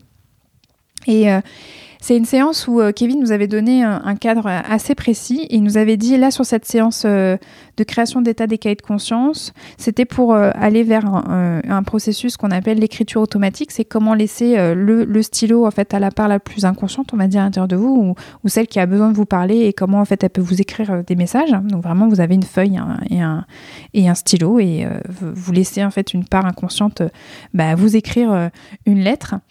Et euh, il nous avait dit, en fait, pour créer cette expérience-là, je, je vous impose d'avoir une musique dans la tête. Je veux que vous ayez un rythme de musique. Vous choisissez avant de commencer, chacun, chacune dans votre tête. Vous choisissez en fait une musique et vous vous l'imposez pendant tout l'accompagnement. C'est-à-dire que je veux vraiment que votre accompagnement, votre, votre manière de parler, votre manière de structurer les phrases, la, tonalité de votre voix, votre manière vraiment d'accompagner la personne, elle doit euh, être collée, calibrée en fait à cette musique que vous, que vous avez choisie. Et ce qui donne en fait, ce qui a donné en tout cas, une séance incroyable avec Isabelle, où euh, moi, la, la musique que j'avais choisie, me demandez pas pourquoi, j'avais choisi une musique de Johnny Hallyday qui est Allumer le feu. Et j'avais allumé le feu dans la tête pendant tout l'accompagnement. Et en face de moi, j'avais demandé la musique qu'avait Isabelle dans la tête. Et elle, c'était euh, plusieurs, plusieurs musiques de Mozart. Et toutes les deux, donc elle, quand j'étais en train de l'accompagner, ça a été une séance en fait incroyable parce qu'on a mixé toutes les deux un Johnny en mode Mozart et un Mozart en mode Johnny, quoi. Et c'était juste dingue c'est juste dingue comment une indication, en fait, juste vous choisissez une musique et que ça, ça crée en fait un truc aussi beau, aussi original, aussi mouvant, aussi émouvant. Et ça a été, en fait, je sais, pareil, une séance hyper forte, que ça soit pour elle et pour moi. Elle m'avait dit merci, mais je lui avais dit, mais, merci à toi aussi, quoi. Parce que à nouveau, dans, ces séances-là, que ce soit en formation ou euh, même après quand vous avez, vous avez votre cabinet, vous ne cessez jamais d'apprendre. Et les personnes qui vous disent merci, en fait, vous pouvez leur dire merci parce que vous continuez en fait à vous à peaufiner votre art, vous continuez en fait à apprendre, vous continuez en fait à explorer avec la personne parce que c'est toujours des séances uniques ce qui se passe, toujours, toujours, toujours. Et donc là, moi vraiment, forcément, Johnny Hallyday avec cette musique Allumer le feu, ça reste en fait un ancrage hyper positif pour moi. D'ailleurs, malheureusement, quand Johnny Hallyday est décédé, euh, bah, d'ailleurs, on s'est envoyé un message avec Isabelle en disant bon bah Johnny est mort quoi. Voilà, donc, euh, mais, mais pour autant, voilà, allumer le feu, ça reste un de mes gris-gris. D'ailleurs, quand parfois j'ai un coup de mou entre deux séances ou que voilà, même suite à voilà une nuit pas facile, euh, bah, je, me mets en fait à allumer le feu pour, justement rallumer le feu pour moi et me remettre dans cette euh, incarnation de cette si belle séance euh, avec Isabelle. Pareil Isabelle, si tu m'écoutes, je te fais coucou. Et il y a encore une séance que j'ai envie de vous partager, mais alors c'est une toute autre tonalité, une toute autre manière d'accompagner. parce que là, l'enjeu, c'était d'accompagner quelqu'un sur le soulagement de la douleur. C'est-à-dire que la personne euh, se faisait volontairement en fait mal. Souvent, c'est ce qu'on faisait, c'est que on se pinçait hyper fort euh, jusqu'à vraiment se créer des marques et que euh, on, devait du coup accompagner la personne pour qu'on lui crée une anesthésie, faire en sorte que sur le bout de peau qui allait être pincé, il n'allait pas avoir en fait le ressenti de la douleur. Et moi, je me souviens que cette séance-là, je l'avais faite en sous-groupe parce que le formateur qui me supervisait à ce moment-là m'avait demandé de passer en tant que volontaire. Et euh, enfin, c'est drôle, hein, j'étais une volontaire désignée en gros. Et, euh, et, pareil, il avait désigné la personne que j'allais donc devoir hypnotiser, que j'allais devoir donc euh, accompagner sur la gestion et le et du coup l'anesthésie finalement par rapport à la douleur. Et c'était une, une séance où là, il y avait beaucoup d'humour, on avait beaucoup, beaucoup, beaucoup rigolé parce que c'est vrai que les séances dont je vous parle en fait depuis tout à l'heure, il y a vachement de larmes, il y a vachement d'émotions, euh, voilà, ça, ça, sort, ça sort hyper fort. Mais sachez en fait que, que l'humour, le fait de rire, c'est extrêmement thérapeutique et, et ça fait partie en fait d'une manière aussi d'accompagner les personnes par le rire, par la complicité, par l'alliance justement, par la synchro. Euh, et que souvent d'ailleurs l'humour permet en fait d'accélérer euh, pas mal de choses par rapport à tout ça. Et, euh, et, donc là, on avait vraiment, vraiment beaucoup ri. Et, euh, je me rappelle que donc l'anesthésie que j'avais euh, dû créer, en fait, bah, co-créer bien sûr avec la personne accompagnée, c'était une, c'était une anesthésie qui était, qui allait chercher du froid, mais un froid, voilà, du, congélateur et plus précisément d'une bouteille de vodka sortie en fait du congélateur. Et du coup avec des glaçons et puis un verre. Et puis à un moment donné, donc je lui ai fait tenir le verre et puis hop, d'un coup je lui ai dit allez santé. Et puis je lui avais versé en fait le verre sur sur euh, niveau de sa main et je l'avais pincé et là aucune douleur, rien du tout. Mais voilà, c'était des séances aussi où j'ai pu découvrir un autre rythme, une autre manière d'accompagner, quelque chose qui était, comme je vous dis, beaucoup plus jovial, beaucoup plus dans l'humour, beaucoup plus dans l'absurde aussi, la dérision. Euh, et puis aussi dans le côté instantanéité et avec un fort, fort, fort leading aussi. Donc ouais, c'est en fait, y a, vous vous découvrez finalement dans toutes ces séances, que ce soit des séances de démo ou même vous quand vous accompagnez ou même quand vous vivez hein, les expériences ou quand, vous les observez, ça vous bouscule, ça vous change, ça vous nourrit. Donc euh, voilà, c'est tout ce que j'avais envie de vous raconter, mais voilà, il y en aurait tellement d'autres encore à vous raconter, des, expériences pareilles. Si ça vous intéresse, je ferai un volume numéro 2 par rapport à l'épisode. N'hésitez pas à me faire un retour, que ce soit par mail ou, sur Instagram. Voilà, ce sera avec plaisir que je continuerai en fait à, vous raconter tout ça. Et il y a un truc important aussi par rapport aux séances de démo, c'est que moi-même, je suis passée en démonstration avec Kevin. C'est-à-dire que euh, à un moment donné, euh, c'était un de mes retours. D'ailleurs, c'était, euh, je crois que c'était en Prat 1. Euh, Kevin demande en fait un ou une volontaire sur le processus qu'on appelle les niveaux logiques. Et euh, je m'étais portée volontaire en disant, bah voilà, ce processus-là, il est souvent pour préparer un changement, pour préparer la suite, pour faire goûter à la personne bah, la réalisation de son changement, comme pour en fait créer une superbe bande-annonce et vérifier que bah, dans cette bande-annonce, déjà, tout va bien que la personne, quand elle est connectée en fait à, à la réalisation euh, vraiment euh, de, de, son changement, que, que vraiment quand elle y goûte, c'est de la délectation, quoi. C'est une jouissance absolue, que tout est OK à l'intérieur d'elle pour incarner ça. C'est aussi une manière de préparer même euh, la suite, c'est-à-dire que on crée la bande-annonce comme pour préparer le chemin, comme s'il il était déjà un peu plus déblayé, puisque la personne s'est connectée en fait à son changement réalisé. Et donc forcément, moi à ce moment-là, quand j'étais en retour, j'étais enceinte. Euh, et, donc, moi, j'ai présenté en fait mon envie à Kevin d'être accompagné justement pour préparer euh, non seulement mon accouchement, mais aussi préparer même l'arrivée de mon enfant et euh, ma transition vers la mère, vers mon identité de mère. Et je sais qu'il y avait eu plusieurs personnes qui avaient levé la main. Et il avait interrogé un peu toutes les personnes, dire Toi, tu as envie de travailler quoi? Toi, tu as envie de travailler quoi? Toi, tu as envie de travailler quoi? Et donc, c'est là où je lui avais présenté en fait mon envie.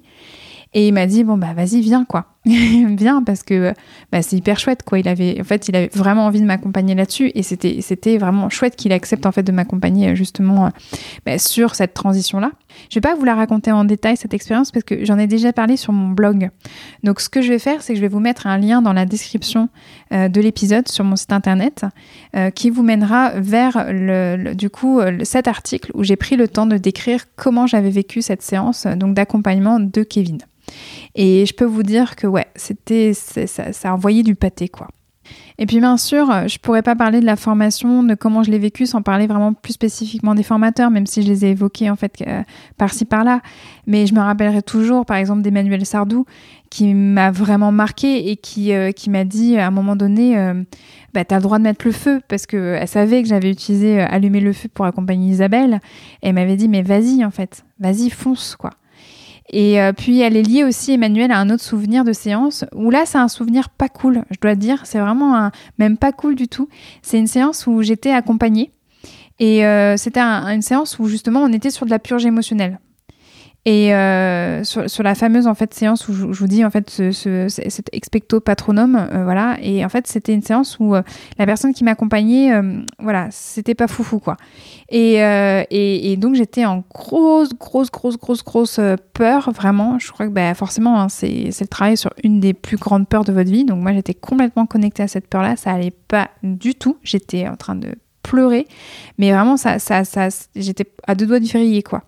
Et Emmanuelle s'est mise en fait, paf, à mon niveau. Elle m'a pris la main, elle m'a dit de rouvrir les yeux, elle a planté en fait ses yeux dans, dans, les miens, et puis elle m'a dit, vraiment avec une voix mais parfaite, elle m'a dit, Elsa, il y a toujours, toujours une respiration dans une émotion, trouve-la. Mais ça, oh, bah, ça m'a permis en fait de traverser mon émotion, de me remettre en sécurité avec justement euh, ces dernières. Et aussi de commencer déjà un peu plus à, respirer par rapport à même à ma grosse grosse peur. Alors, elle est toujours là. Hein. Spoiler alerte. D'ailleurs, j'ai super peur maintenant de la travailler.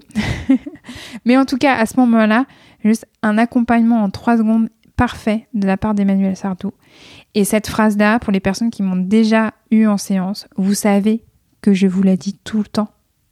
Que votre émotion elle a le droit d'être là, que vous aussi vous avez le droit d'être là. Et ce qui va vous permettre d'être ensemble, c'est votre respiration. Et qu'il y a toujours une respiration dans une émotion. Et je vous demande de la trouver. Donc merci Emmanuel pour cette magnifique phrase. Il y a aussi, bien sûr, je vous ai évoqué euh, bah, Pierre-Alain Pérez. Euh, Pierre-Alain Pérez, moi je l'ai rencontré euh, dans mon premier technicien 2. Et je peux vous dire qu'au début, ça n'a pas du tout été le coup de foudre. Surtout qu'il m'avait. j'étais, je sais pas pourquoi, j'étais dans son sous-groupe à lui. Et donc, je l'avais non seulement en tant que formateur principal, mais en plus, je le retrouvais en sous-groupe. Et au début, c'était une tannée, c'était horrible, je le détestais.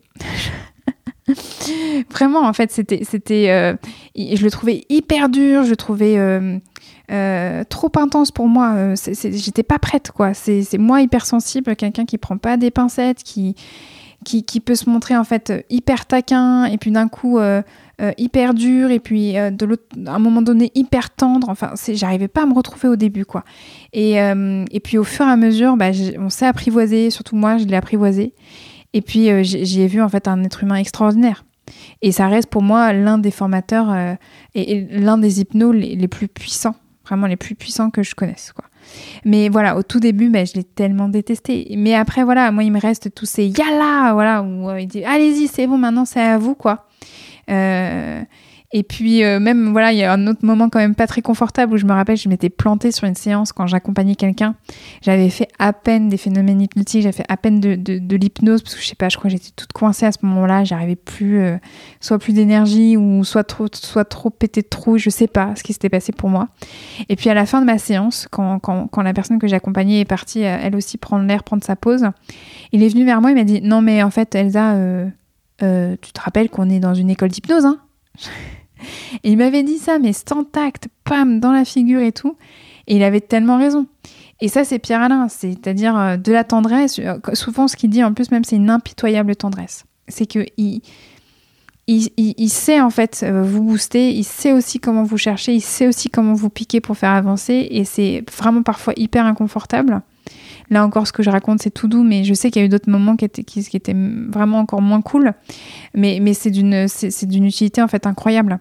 Et, euh, je me souviens très bien qu'au moment où il m'a donné euh, ma validation pour, euh, le Tech 2, il m'a fait des compliments de dingue. Et venant de lui, en fait, ça vaut de l'or, quoi. c'était voilà, c'est à nouveau en fait à chaque étape, j'ai trouvé des formateurs qui ont pu me valider vraiment complètement me donner confiance et me booster à chaque fois en fait pour la suite, pour les étapes d'après. Et ça vraiment ça n'a pas de prix quoi.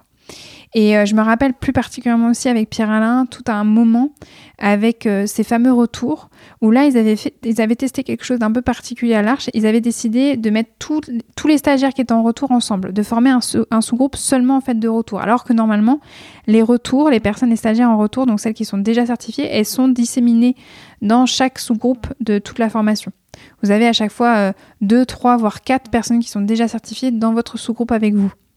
Mais là, ils avaient décidé de mettre tous les, euh, stagiaires euh, en retour ensemble. Et là, mais vraiment pour moi, c'est l'un de mes retours les plus puissants. C'est-à-dire que j'avais des tilts, des apprentissages, des prises de conscience, mais genre à la minute, quoi. J'ai tellement gratté sur mon cahier tellement en fait je comprenais des trucs parce qu'on avançait encore plus vite, qu'il affinait parce qu'il savait qu'on avait déjà des heures de vol d'accompagnement euh, et, c'était mais d'une puissance en fait extraordinaire et j'ai adoré vraiment mon retour euh, technicien 2 à l'Arche à ce moment-là avec euh, Pierre-Alain Pérez et avec tous les stagiaires en fait de ce moment-là. C'était hyper chouette, hyper beau. Et un souvenir hyper beau aussi, hyper touchant que j'ai, que je garde vraiment très très très précieusement de l'Arche, c'est un souvenir qui vient plus lié à mon cycle 2 euh, où c'est euh, en hypnoclown avec du coup Emmanuel Sardou, avec Aurélie Jeannot et Mylène Lormier. Euh, Mylène, c'est une clown. Emmanuel et Aurélie, c'est des hypnos. Et donc, c'est toutes les trois, elles ont formé HypnoClown. Donc, c'est une formation qui est là pour pouvoir en fait euh, permettre euh, aux, accompagnants et aux accompagnantes qui sont formés à l'Arche de tester des choses, de sortir finalement de la peur du ridicule, de l'absurde et de rencontrer en fait l'émerveillement du clown pour pouvoir le proposer en séance et aux accompagner. Et à un moment donné, lors de, cette formation HypnoClown, euh, je, je me rappelle en fait de Loïc, qui est un confrère que j'aime beaucoup et euh, Loïc, à un moment donné, lors de cette, c'est un jour où il n'arrivait pas à se connecter aux exercices, où il y avait un truc qui le bloquait, il y avait un empêchement, il y avait à nouveau une peur du ridicule, une peur de ne pas savoir faire qui qui venait tout péter, qui venait tout empêcher euh, pour lui.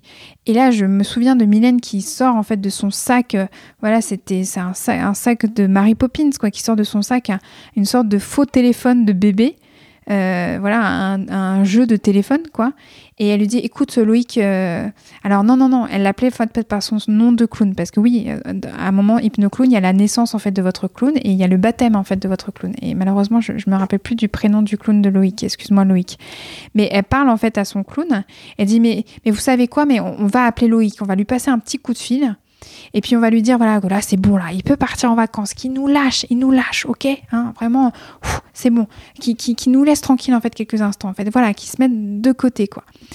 Et, euh, et, franchement, là, je voyais du coup Loïc dans, dans, bah, dans son incarnation de clown, donc il n'était pas vraiment Loïc, et qui, qui s'auto-appelle.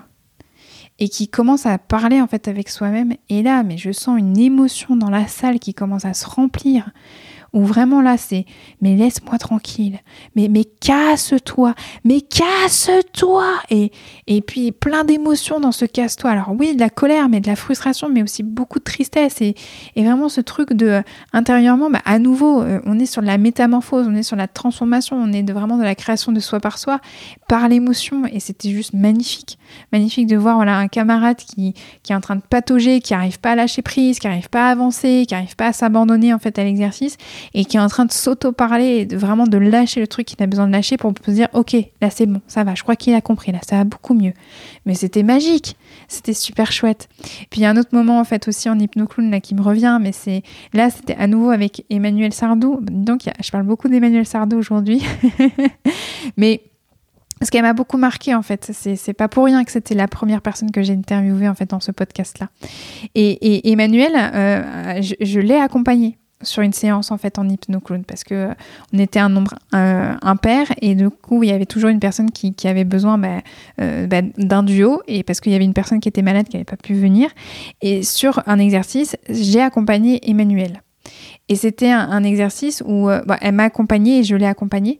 Et c'était un exercice avec euh, la connexion à la pièce, avec les yeux bandés, où je devais la guider comme ça pour qu'elle puisse se remettre en connexion avec la matière. Mais avec la matière sur les murs, la matière, en fait, les rideaux, le sol.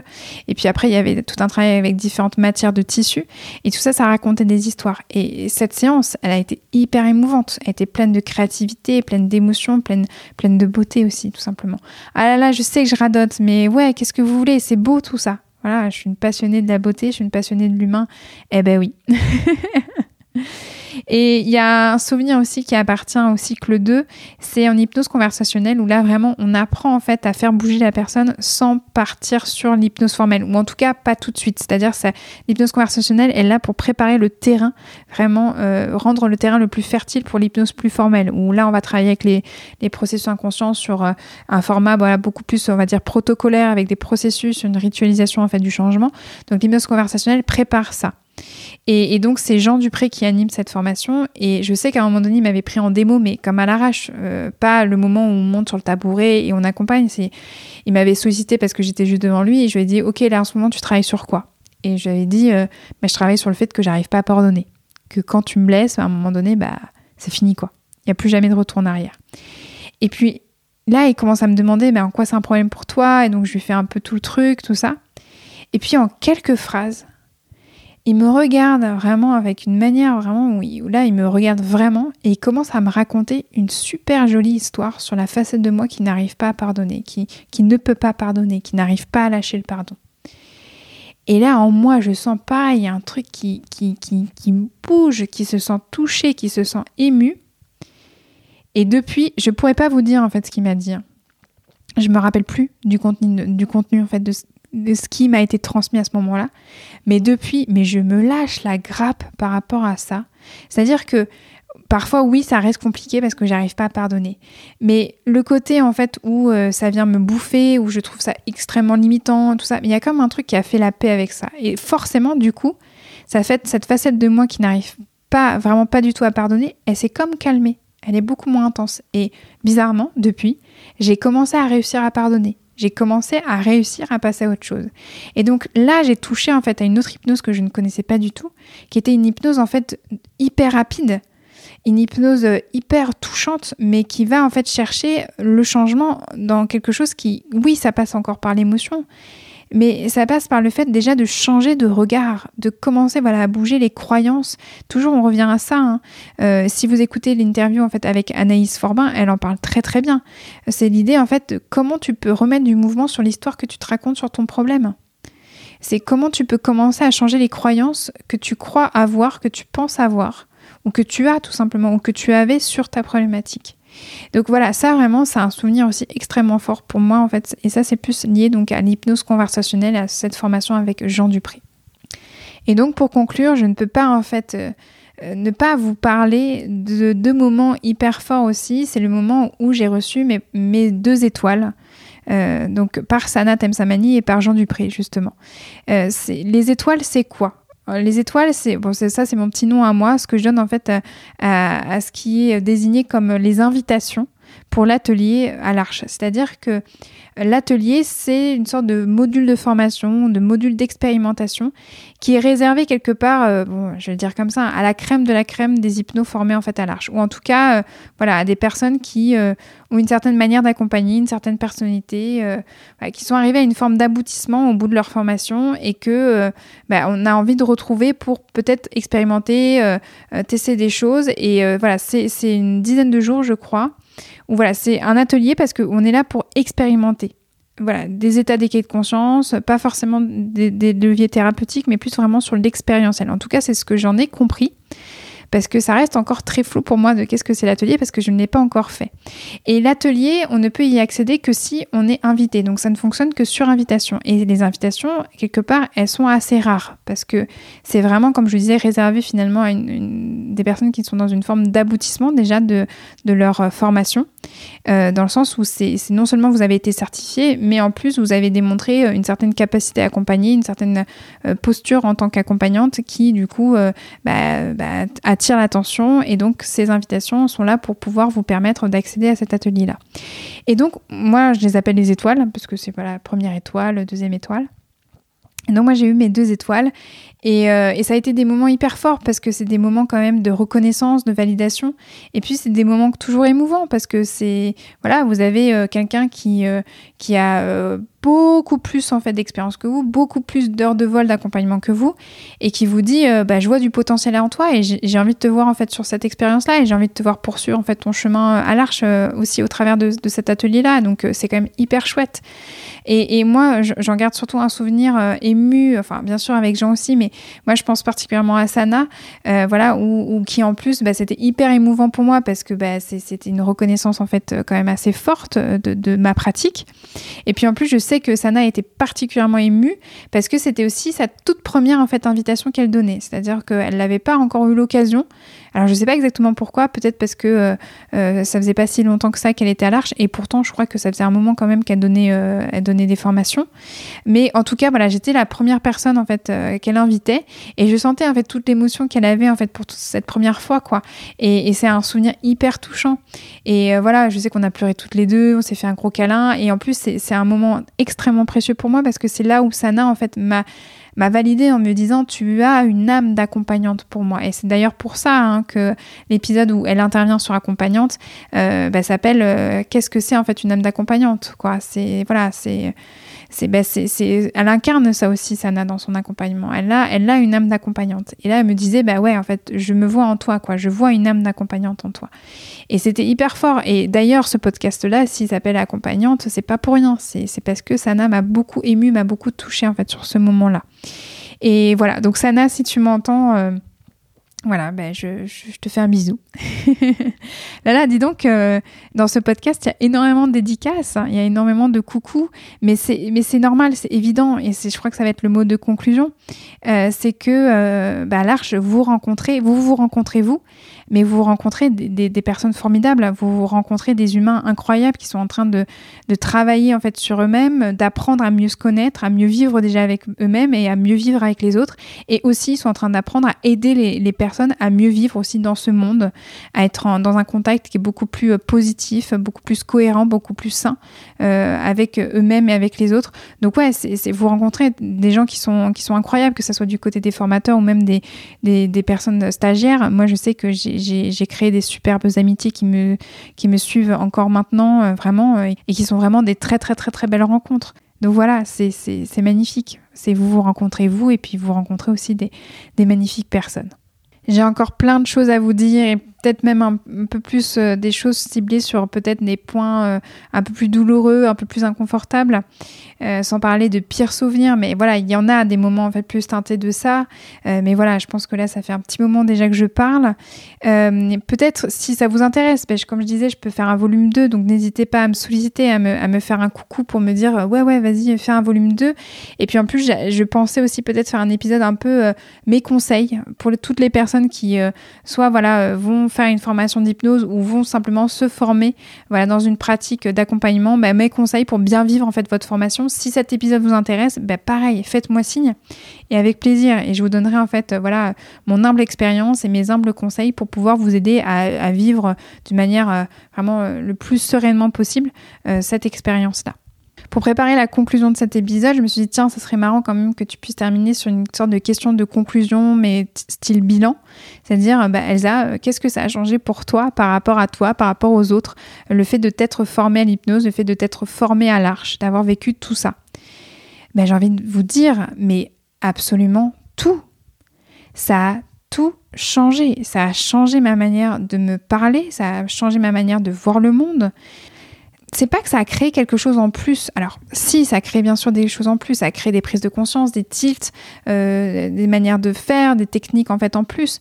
Mais j'ai envie de dire que ça m'a plus déconstruite que construite. J'ai pu, au travers de cette rencontre avec l'accompagnement et avec l'hypnose, enlever des couches et des couches et des couches de croyances et de valeurs et de souvenirs douloureux qui m'engluaient mais qui m'engluait profondément et j'ai pu m'alléger de plus en plus et, revenir à une forme, ça vous paraît être un peu perché, un peu bizarre si je vous dis ça comme ça, mais bon, on est à la fin de l'épisode, donc euh, bon, on y va. C'est-à-dire que j'ai pu un petit peu retrouver une sorte de version originelle, originale de moi. Euh, et ça, voilà, ça a tout changé. Et, et puis il y a cette notion que euh, j'ai vu tellement de, voilà, je pense que vous l'avez senti, mais j'ai vu tellement de beauté, j'ai vu tellement de métamorphoses que il y a un avant-après, forcément après ça. Et puis en plus, euh, je me suis énormément adoucie. Ça vraiment, ça c'est un truc qui, qui, est fort aussi. C'est que euh, peut-être qu'il y avait une forme d'aigreur, mais une aigreur de frustration. Euh, parce que je pense que ça a parlé à toutes les personnes qui, qui sont sur le chemin de la reconversion c'est que quand vous vous posez des questions de qui je veux être, qu'est-ce que je veux faire depuis des années et des années et des années, ou même depuis toujours, parce que ça c'était mon cas, hein, euh, moi, vous remontez, je sais pas, quand j'étais toute gamine, ou en passant par mes 10 ans, en passant par mes 14 ans, en passant par ma vingtaine d'années, tout le temps, je me suis dit, mais, qu'est-ce que je veux faire de ma vie? Qu'est-ce que, je, dois faire de ma vie? C'est non plus qu'est-ce que j'ai envie de faire, mais aussi qu'est-ce que je dois faire Parce que moi, je suis dans une incarnation où voilà, j'ai des croyances hyper fortes sur le fait que, bah, euh, quelque part, c'est pas qu'on a une mission d'âme, mais presque vraiment presque. Euh, donc c'est voilà, c'est quoi mon truc, c'est quoi ma mission? Et j'avais bossé sur moi et j'essayais de trouver les réponses, tout ça, et ça marchait pas, et c'est frustrant, et c'est lourd, et c'est c'est douloureux. Et, et, le fait voilà d'avoir ce côté yata quoi, j'ai trouvé, ça change tout. Je me suis apaisée, je me suis adoucie, que ça soit avec la relation à mon conjoint, ça, ça a nourri notre lien, mais comme jamais, euh, que ce soit avec mes parents, mais, mais, avec mes parents, j'ai pas du tout, mais du tout la même relation avec mes parents en fait qu'avant. Euh, enfin voilà, c'est vraiment ça, ça a tout changé. Je crois qu'il n'y a pas d'autres phrases de conclusion en dehors de ça. Le message clé, c'est que ça a tout changé. Donc voilà, on arrive à la conclusion de cet épisode. J'espère de tout cœur qu'il vous a plu, j'espère qu'il vous a ému, j'espère qu'il vous a touché, j'espère qu'il vous a nourri. Euh, vraiment, c'est voilà, comme je disais, je pourrais en fait encore vous en raconter plein des anecdotes, tellement en fait il, se passe plein de choses en quelques jours, mais c'est d'une intensité folle. Il n'y a de la place pour rien d'autre en fait quand vous êtes en formation à l'Arche. Vous ne faites que ça. Il y a la bande passante que pour la journée orientée euh, là-dessus quoi. D'ailleurs, d'ailleurs, point important, moi quand j'étais euh, en, train de me faire former, je n'avais pas encore d'enfants. Alors certes, sur mes retours, j'ai fait deux retours quand j'étais enceinte, mais je n'avais pas d'enfants quand je rentrais en fait le soir à la maison. Je n'avais pas voilà de, devoir regarder ou de, de bain à donner quand je rentrais à la maison. Franchement, là, je respect, respect euh, à toutes les personnes qui, euh, qui font l'arche alors qu'elles ont des enfants. Franchement, euh, chapeau quoi. Voilà, donc j'espère de tout cœur que cet épisode vous a plu. N'hésitez pas à me faire un retour, ce sera avec plaisir en fait que je pourrai vous lire. Et surtout, voilà, si le cœur vous en dit, n'hésitez pas à m'envoyer donc un mail à hypnose@esacoute.com ou un message vocal ou un message écrit sur mon compte Instagram @echypnose pour me partager vos anecdotes à vous, vos histoires à vous, alors que ça soit en fait lors de votre formation en hypnose ou pas du tout, une toute autre technique d'accompagnement, ça m'intéresse de savoir comment vous vous avez vécu en fait justement euh, euh, votre formation à vous et quelles sont les jolies histoires ou peut-être les moins jolies histoires, en tout cas les grands titres, les grands apprentissages, les grandes émotions que vous avez ressenties à ce moment-là. Vraiment, ça serait super chouette de, de vous écouter là-dessus, vraiment au plaisir de vous entendre. Je vous souhaite en tout cas une très très belle continuation et on se retrouve dans 15 jours pour un nouvel épisode. Vous pouvez retrouver toutes les notes de cet épisode ainsi que tous les épisodes d'accompagnante sur mon site internet elsacoutelier.com. Si cet épisode vous a plu, vous pouvez mettre des paillettes dans mon cœur et des étoiles dans mes yeux en notant, en commentant et en partageant le podcast autour de vous.